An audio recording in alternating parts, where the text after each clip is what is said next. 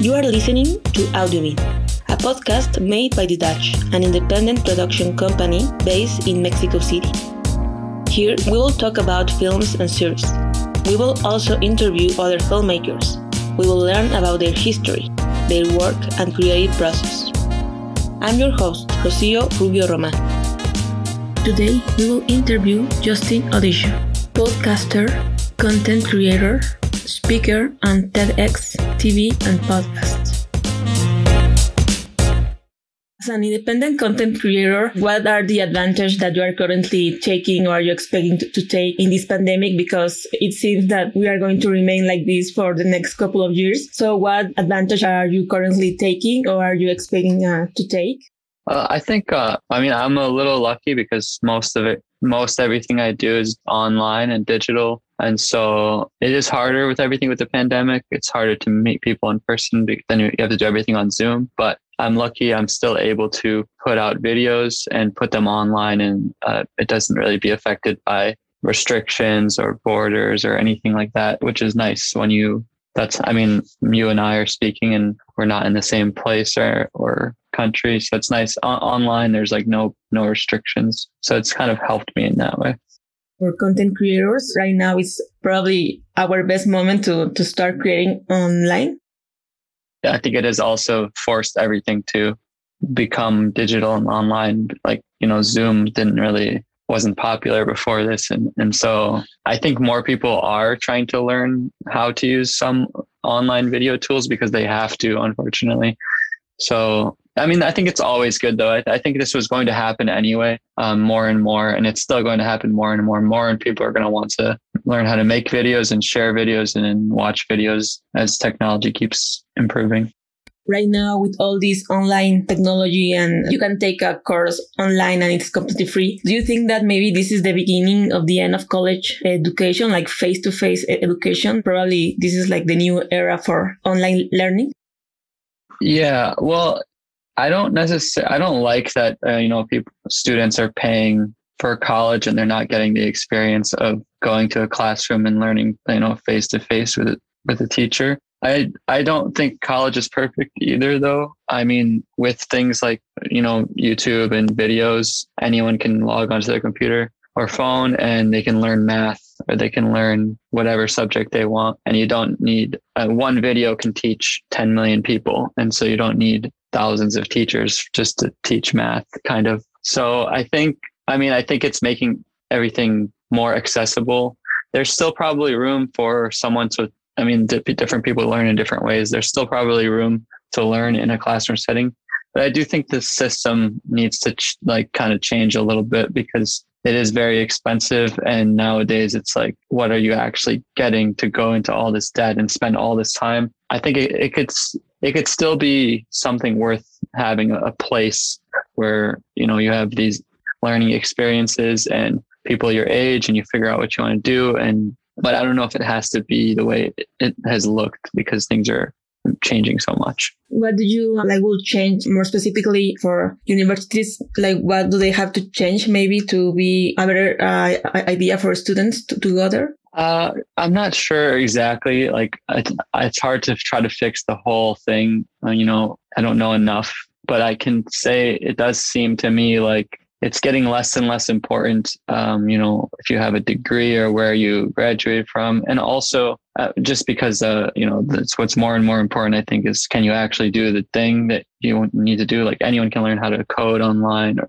or learn editing or whatever. But uh, I think like more focus on the other thing with school is like especially in the past 10 years like a lot of stuff you learn um, you know, things, certain jobs and industries didn't even exist by the time you entered college and exited college as a whole new industry or the whole industry changed. And so I guess more focus on just that kind of flexibility of, of actually learning something and not just like trying to get a piece of paper that will maybe get you a job one day. Basically, like paying a whole bunch of money to get a piece of paper that will hopefully get you a job that you can make money. I just think that's getting a little backward.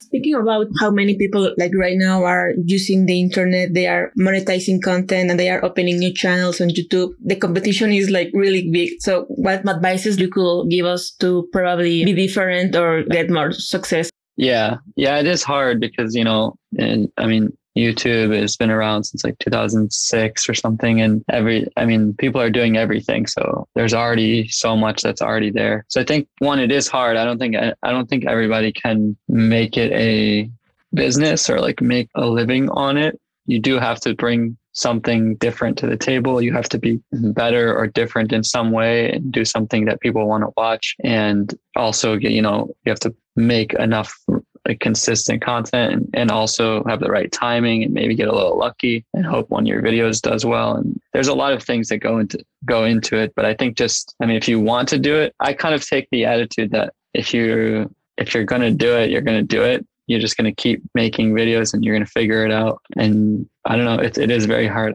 But also with more competition, there's also many more people watching as well. So I think there's always room for new videos and new content. It's always changing every couple of years. What advice, for example, for, for editors or people that want to uh, monetize or make a living on filmmaking and especially on independent filmmaking? What would you say? Yeah, I think, well, I mean, it's, I think the job, the, like people are more and more people want, are going to need some sort of editing help. So that's a good thing. But when you want to make a living off of it, sometimes it's not always going to be that you're doing projects that you are passionate about or that you think are fun. Sometimes you might just be creating, you know, something boring for as a service to like a business or a local business or so if you want to make a living, sometimes you do you do have to sacrifice or balance a little bit of like doing filmmaking for your personal passion or like providing it as a service for some industry around you. Um, but I guess you could utilize social media and the businesses around you and try to offer your services as an editor in different ways to to everyone who might not even know they need it. You you could like try to get clients in that way and also, you know, use social media to try to bring in clients as well. Talking about independent filmmaking, do you think that like this pandemic maybe can represent like a new way of doing things? Like, for example, maybe now people are more focusing on being in a team or maybe it's going to get even harder because maybe now people have less money. What do you think is going to happen probably like in five years from now regarding independent filmmaking? Yeah, I mean, everything you said is true. I mean, you know, some people have been affected financially by this. So things budgets might look different. Also, so many things have gotten more expensive. So you might see different creative solutions need to happen. Maybe things that used to take a lot of budget and everything now, maybe one person's going to have to do multiple jobs or someone's going to have, you know, like there's just different creative solutions that might need to happen. But I mean, hopefully once everything gets a little bit more back to normal, everyone can, I mean, now when you're working like so much stuff has to be done online i even saw people doing editing you know reviewing online. Hopefully everything does just get to the point where you can be in person.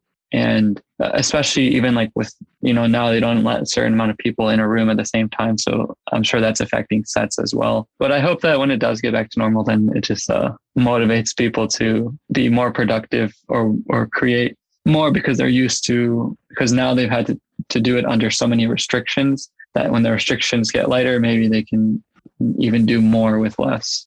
You have been working on your YouTube channel, of course, and you share all your knowledge and your tips and, you know, very specific things, of course. And you also have your podcast and you talk with other creators and other very influential people. Do you have maybe like a desire to change or like to, to begin a new project, maybe a little bit different? Or do you want to still keep doing this for the next year or maybe this pandemic uh, change a little bit of your plan?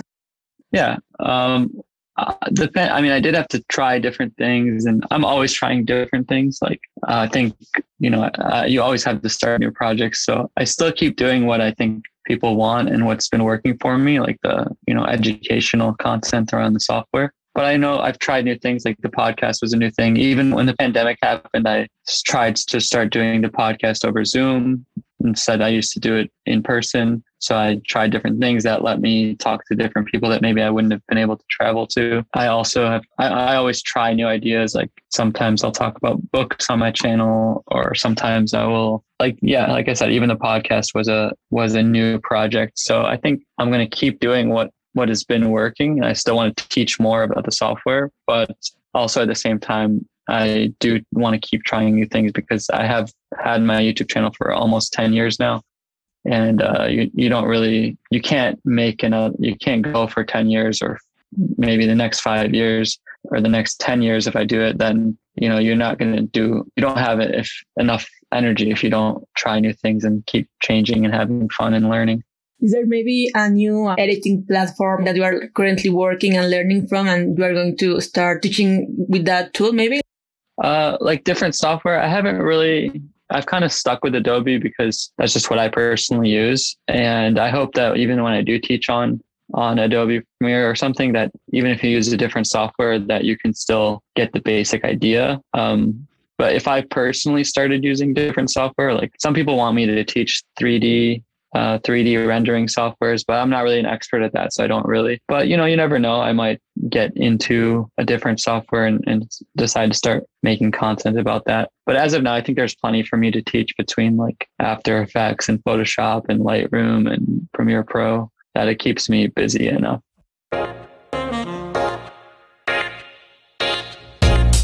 Thank you for listening to Audiobean a podcast made by the Dutch and produced in Mexico City, hosted by Rocio Rubio Roman. If you want us to keep going, please listen and subscribe. You can email us at audiobean at thedutch.com or visit our website www.thedutch.com. Jazz music by Bensound.